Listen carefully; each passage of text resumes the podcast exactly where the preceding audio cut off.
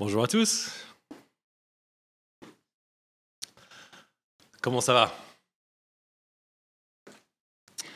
C'est une question qu'on entend plusieurs fois par jour, n'est-ce pas? Peut-être qu'on a déjà, on nous a déjà posé cette question en arrivant ici. Comment ça va? Ça va? Et j'imagine comme moi que vous avez déjà entendu des discours comme quoi euh, on pose cette question, mais il n'y a pas vraiment de cœur derrière. On entend juste oui, ça va. Et c'est tout ce qu'on cherche. On n'est pas en train de chercher vraiment comment ça va vraiment dans votre être le plus profond. Et on oublie tout cela et on imagine que quelqu'un est en face de nous cherche vraiment comment ça va dans notre être le plus profond. Comment est-ce qu'on répondrait ce matin à cette question?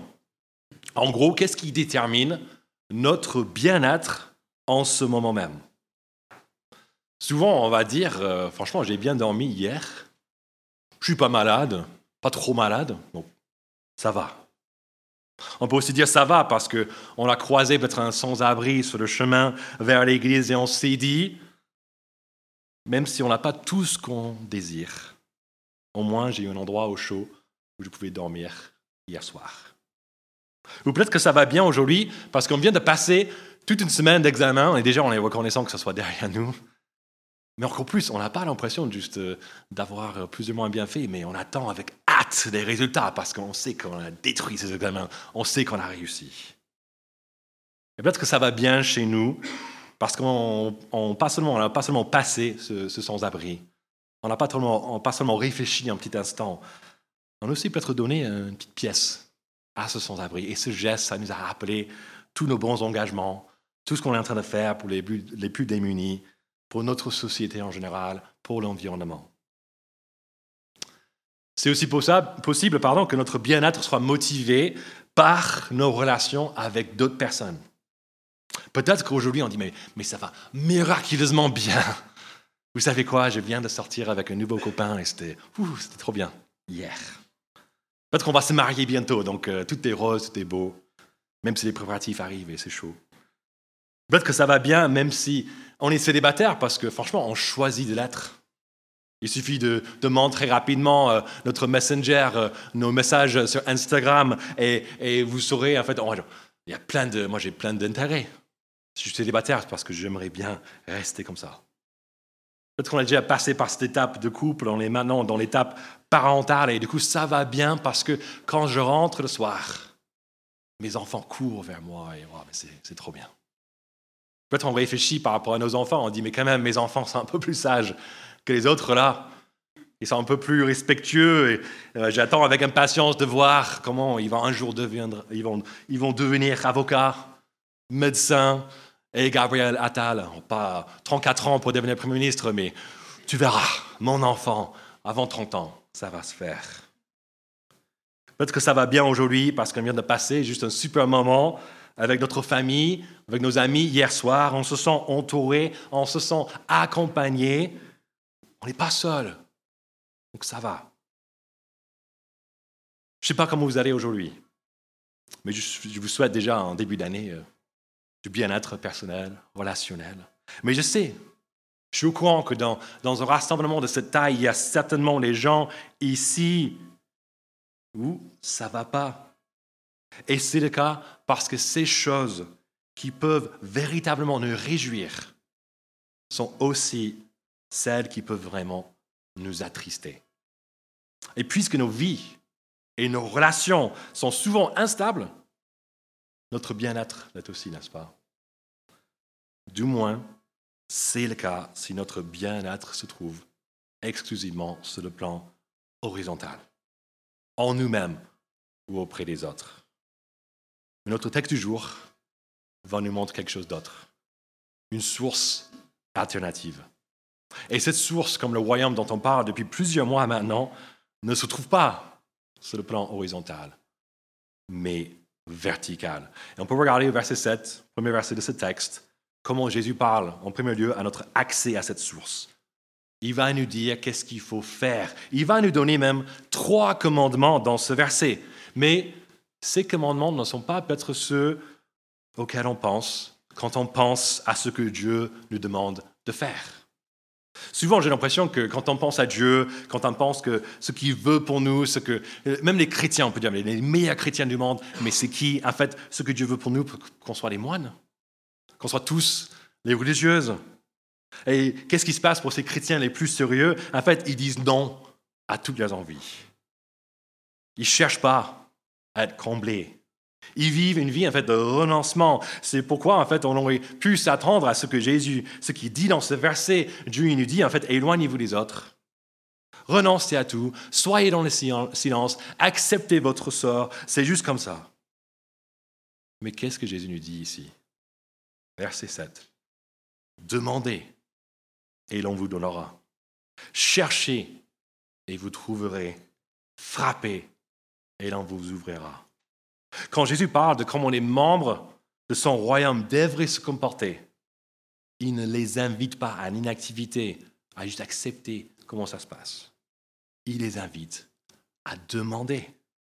Et avec peu de mots, Jésus dit déjà beaucoup. Tout d'abord, il nous montre en fait la difficulté qui existe pour ceux d'entre nous qui vont très bien euh, sans, sans, Dieu, euh, et c'est difficile du coup de devenir son disciple. Si en fait on a l'impression d'avoir déjà tout reçu, d'avoir déjà tout trouvé, d'avoir déjà plusieurs portes ouvertes devant nous, j'imagine que ces commandements de Jésus peut-être ne nous parlent pas plus que ça. C'est déjà notre réalité. Et notre bien-être terrestre, c'est vrai, peut être un réel obstacle à notre découverte de la foi. Mais pas seulement notre découverte. Pour nous qui sommes croyants, peut-être depuis un moment, et nous, nous avons l'impression d'avoir perdu peut-être la flamme qu'on avait autrefois, est-ce qu'il n'y a pas peut-être un petit lien entre le déclin dans notre relation avec Dieu et l'arrivée d'une bénédiction horizontale? Quand ceux qui nous entourent nous comblent, c'est normal en fait qu'on puise de moins en moins ailleurs, même dans la source céleste. Mais cette invitation à demander que Jésus nous propose ne nécessite pas seulement une admission de notre part que nous sommes insatisfaits. Son invitation nous demande aussi d'admettre que nous ne pouvons pas être pleinement satisfaits par des choses de notre monde, que nous avons en fait besoin de Dieu. Mais est-ce vraiment notre cas ce matin? Ou est-ce que nous sommes? Peut-être un peu plus comme le public en studio d'un talk show américain qui s'appelle Ellen Si vous ne connaissez pas cette émission, et c'est normal parce que vous êtes en France, c'est normal, et en fait, il n'y a rien d'extraordinaire qui se passe. C'est juste, euh, on fait interviewer un petit peu des stars. Et puis, je ne sais pas si vous regardez un peu la télévision en journée, c'est jamais peut-être une bonne idée. En fait, on, remplit ces émissions avec des trucs un peu stupides. On dit, mais est-ce que c'est les piqûres d'abeilles qui guérissent le cancer? L'étude, on va regarder l'épreuve. À la fin de cette émission, quand même, il y a, un moment surprise. On va parler, par exemple, des, voitures électriques, de, comment c'est notre avenir à tous, de combien c'est bon pour l'environnement, etc.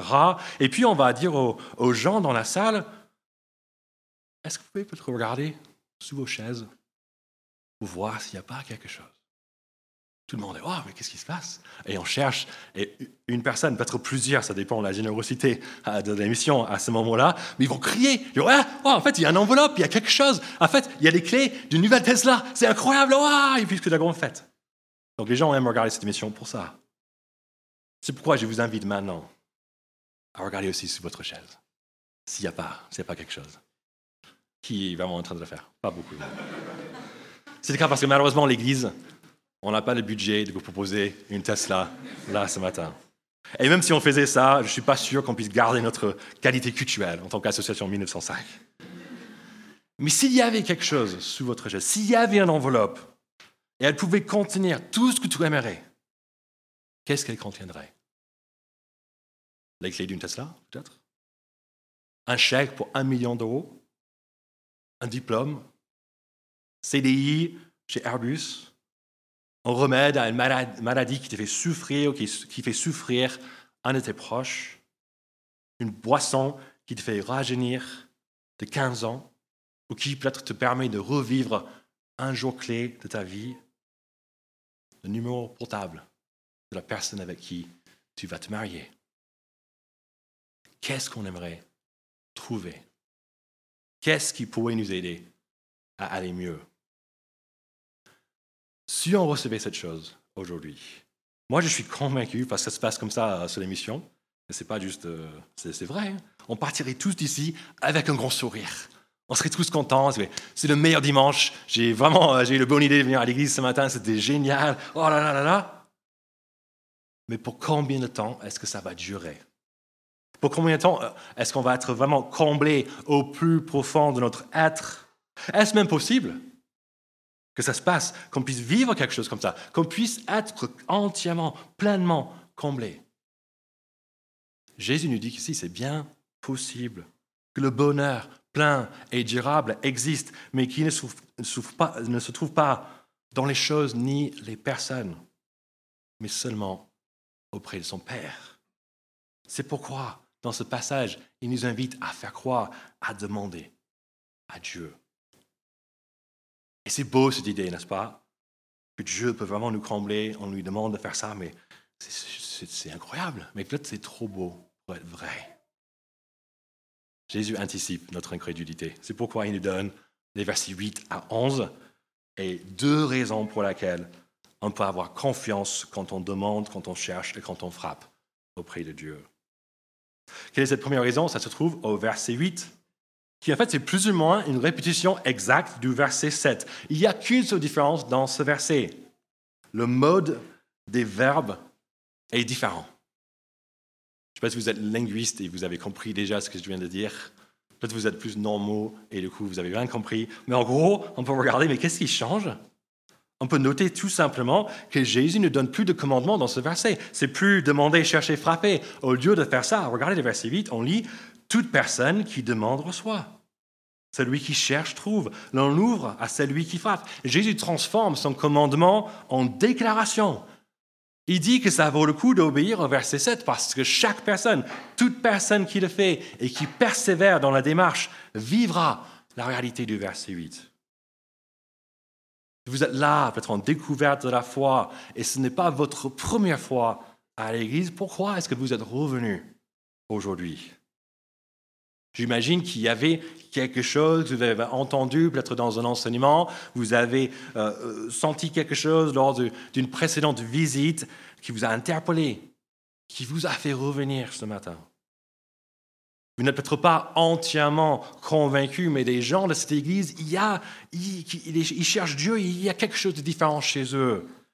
Cela vous intrigue. De plus en plus, ce que Jésus dit ici au verset 8 a l'air d'être vrai. Et pour nous qui sommes un peu plus loin dans notre découverte de la foi, pour nous qui sommes même membres de cette Église et de Rive, est-ce que nous aujourd'hui, on a l'impression, on est convaincus que le verset 8 est vrai? Pour reformuler un peu la question, on peut se demander, mais qui dans notre Église a l'air d'avoir reçu, d'avoir trouvé? On peut dire encore plus simplement, mais qui va bien ici? Qui va bien dans cette église? En tant que responsable, j'ai un regard un peu plus privilégié parce que, vous sur comment vont les membres de l'église, même si mon regard, ce n'est pas, pas exhaustif. Et c'est intéressant. Mais les membres qui vont bien, c'est-à-dire les membres les plus joyeux, les membres les plus encouragés, les membres les plus stables, ne sont pas forcément ceux qu'on imaginerait. Ce n'est pas ceux qui ont le moins de soucis. Ce n'est pas ceux qui ont le plus de succès, le plus d'argent, la meilleure vie de famille. Ces facteurs sont peut-être importants des fois, mais pas, ils ne sont pas déterminants.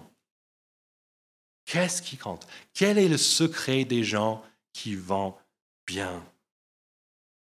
En fait, c'est ceux qui sont proches de Dieu, qui lui demandent des choses qui le cherche en premier lieu et qui frappe à sa porte jour et nuit. Je n'ai pas encore vécu un, rendez-vous avec quelqu'un qui me confie, qui cherche Dieu chaque matin dans sa parole, qui lui demande des choses dans la prière, des choses qui pèsent vraiment sur son cœur. Et quand il se sent un peu loin de Dieu, pas très proche, il continue de frapper avec patience et persévérance. Je n'ai jamais vécu un rendez-vous avec quelqu'un comme ça qui me dit ensuite, franchement, je vais mal. Ma vie catastrophe.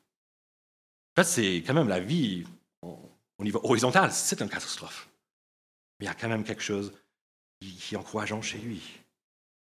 Peut-être que j'ai jamais rencontré quelqu'un comme ça parce que je suis encore jeune. Et peut-être je vais rencontrer quelqu'un comme ça. Peut-être c'est vous. Venez me voir cette semaine, je modifierai ça la prochaine fois que je prêche ce texte. Mais bien souvent, moi je croise des gens, quand moi je pense même à moi-même, au moment où moi je ne vais pas bien, il y a presque toujours un lien avec un manque de contact direct avec Dieu. Je ne dis pas tout cela pour, nous décourager, pour nous dire que si nous n'allons pas bien, en fait c'est votre faute, c'est notre faute. Je partage cela parce que si on ne va pas bien aujourd'hui, il y a de l'espoir. L'invitation de Jésus, verset 7, verset 8, ça reste disponible. Et c'est fou le verset 8, il dit, il ne qualifie pas, toute personne qui demande reçoit. Celui qui cherche trouve, et l'on ouvre à celui qui frappe. Mais pourquoi est-ce que le verset 8 est vrai? C'est ce que le verset 9 à 11 nous révèle, alors qu'il nous partage la deuxième raison pour laquelle on peut avoir confiance quand on demande des choses à Dieu. Et dans ces versets 9 à 11, Jésus nous partage en fait une parabole assez ridicule qui devrait tous nous parler et surtout nous qui sommes parents. Jésus parle en fait d'un enfant qui demande à son parent du pain et un poisson. On ne va pas trop demander pourquoi cet enfant veut un poisson, parce que je connais quelques enfants maintenant et c'est pas souvent le, truc qui vient Ah ouais, je veux un poisson, je veux un poisson. Donc on peut remplacer le poisson, si vous voulez bien, avec une compote aux pommes. Ça séduit, ça tous les enfants. Peut-être que vous êtes un peu plus âgés maintenant, les ados, vous êtes là en train de dire Mais ouais, la compote, c'était bien à l'époque, maintenant je veux autre chose, je veux du chips, je veux du saucisson. Vous remplacez le truc avec ce que vous voulez.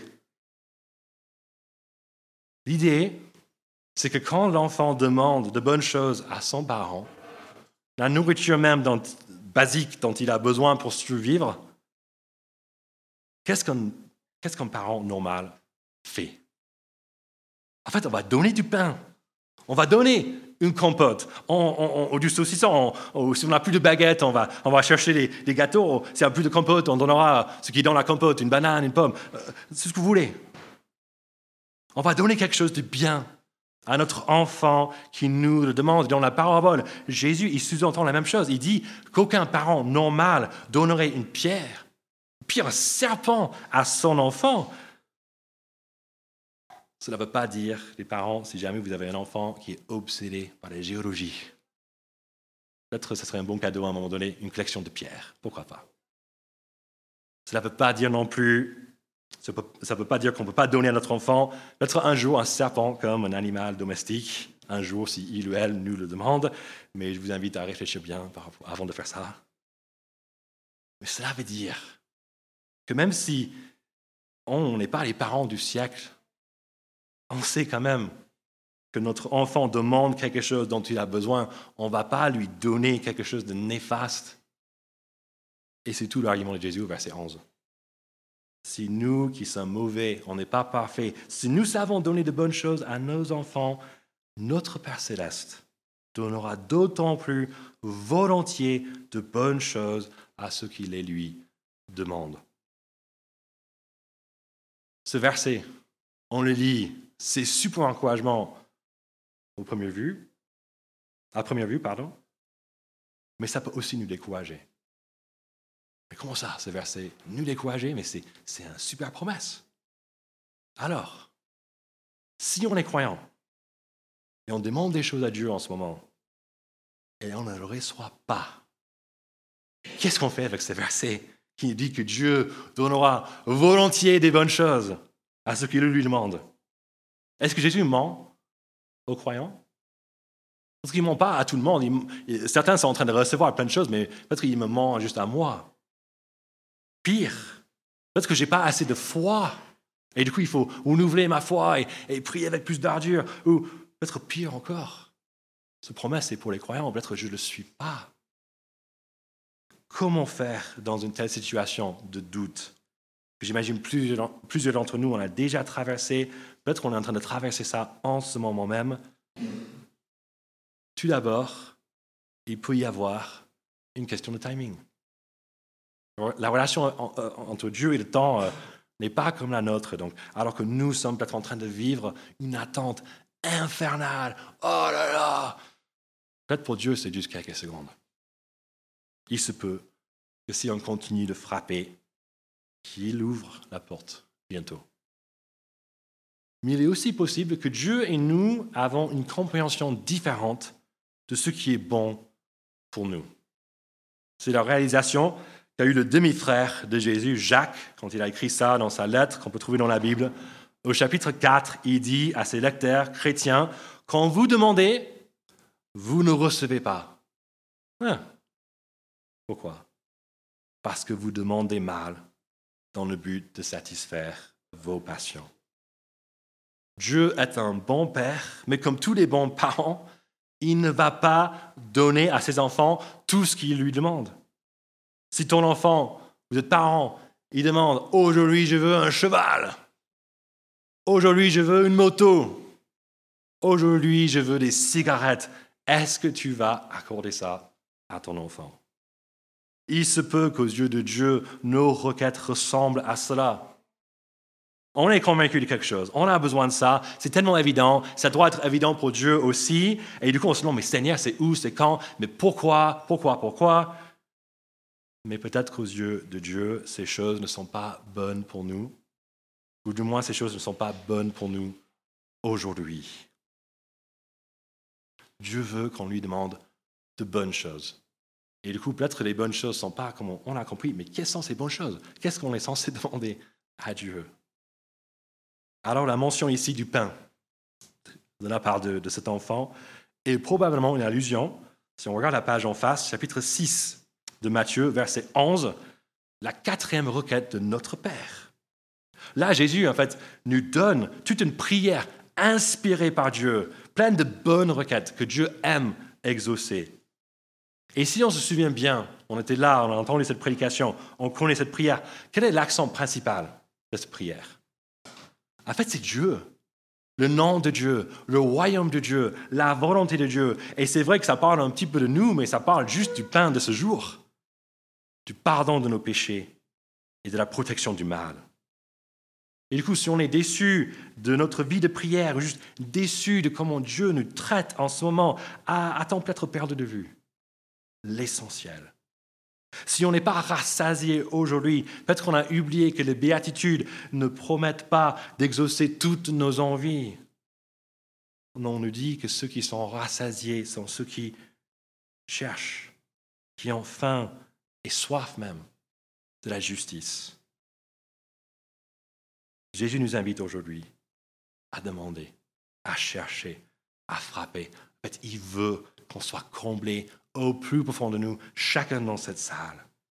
Mais il sait que ça se fera seulement si notre plus grande envie n'est pas quelque chose d'horizontal, mais de vertical.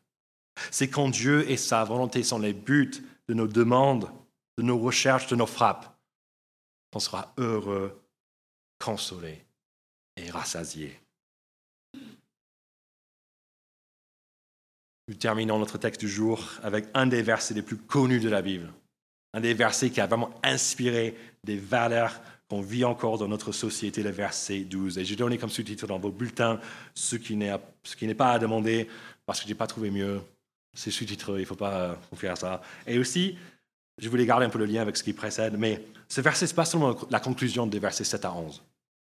En fait, c'est la conclusion de tous les débuts du chapitre 7. Et n'oublions pas en fait que ce chapitre 7 arrive juste après le verset, l'idée principale, le verset phare, l'application principale de tout le sermon sur la montagne. On regarde ça sur cette même colonne dans nos Bibles. On monte juste un petit petit peu la fin du chapitre 6, verset 33. Qu'est-ce qu'on lit? Recherchez d'abord le royaume et la justice de Dieu. Et ce que nous avons vu depuis deux semaines, en fait, c'est juste une explication de comment on devrait rechercher ce royaume. Et nous avons vu que c'est surtout une recherche qui commence chez nous. La semaine dernière, Jésus nous a encouragé à ne pas être en haut, euh, toujours en train de juger les autres, mais plutôt de dire, j'ai peut-être des soucis aussi, dont je ne suis même pas au courant. Aujourd'hui, il nous dit encore que ce n'est pas auprès des autres que nous allons trouver notre bien-être, cela ne concerne pas les autres, mais nous et notre relation avec notre Dieu. Mais qu'est-ce qu'on fait avec les autres? Quand même, il y a les autres là, dans cette salle avec nous. On n'est pas assis et c'est pas moi qui vous donne une prédication privilégiée. Si vous aimeriez ça, euh, peut-être on peut organiser ça aussi. Mais on est là, ensemble. Les autres sont aussi à la maison. Les autres sont aussi dans la rue. Mais du coup, qu'est-ce qu'on fait Comment est-ce qu'on devrait agir avec eux? Comment est-ce qu'on devrait même rechercher le royaume de Dieu et sa justice avec eux? Jésus résume tout cela avec une seule phrase et ce résumé, pardon, de l'enseignement de, de, notre comportement auprès des autres, c'est aussi un enseignement, Jésus dit à la fin du verset, qui résume toute la Bible, toute la loi, tous les prophètes, toutes nos relations interpersonnelles. Quel est le commandement phare? Verset 12, je lis. Tout ce que vous voudrez que les hommes fassent pour vous, vous aussi, faites-le de même pour eux.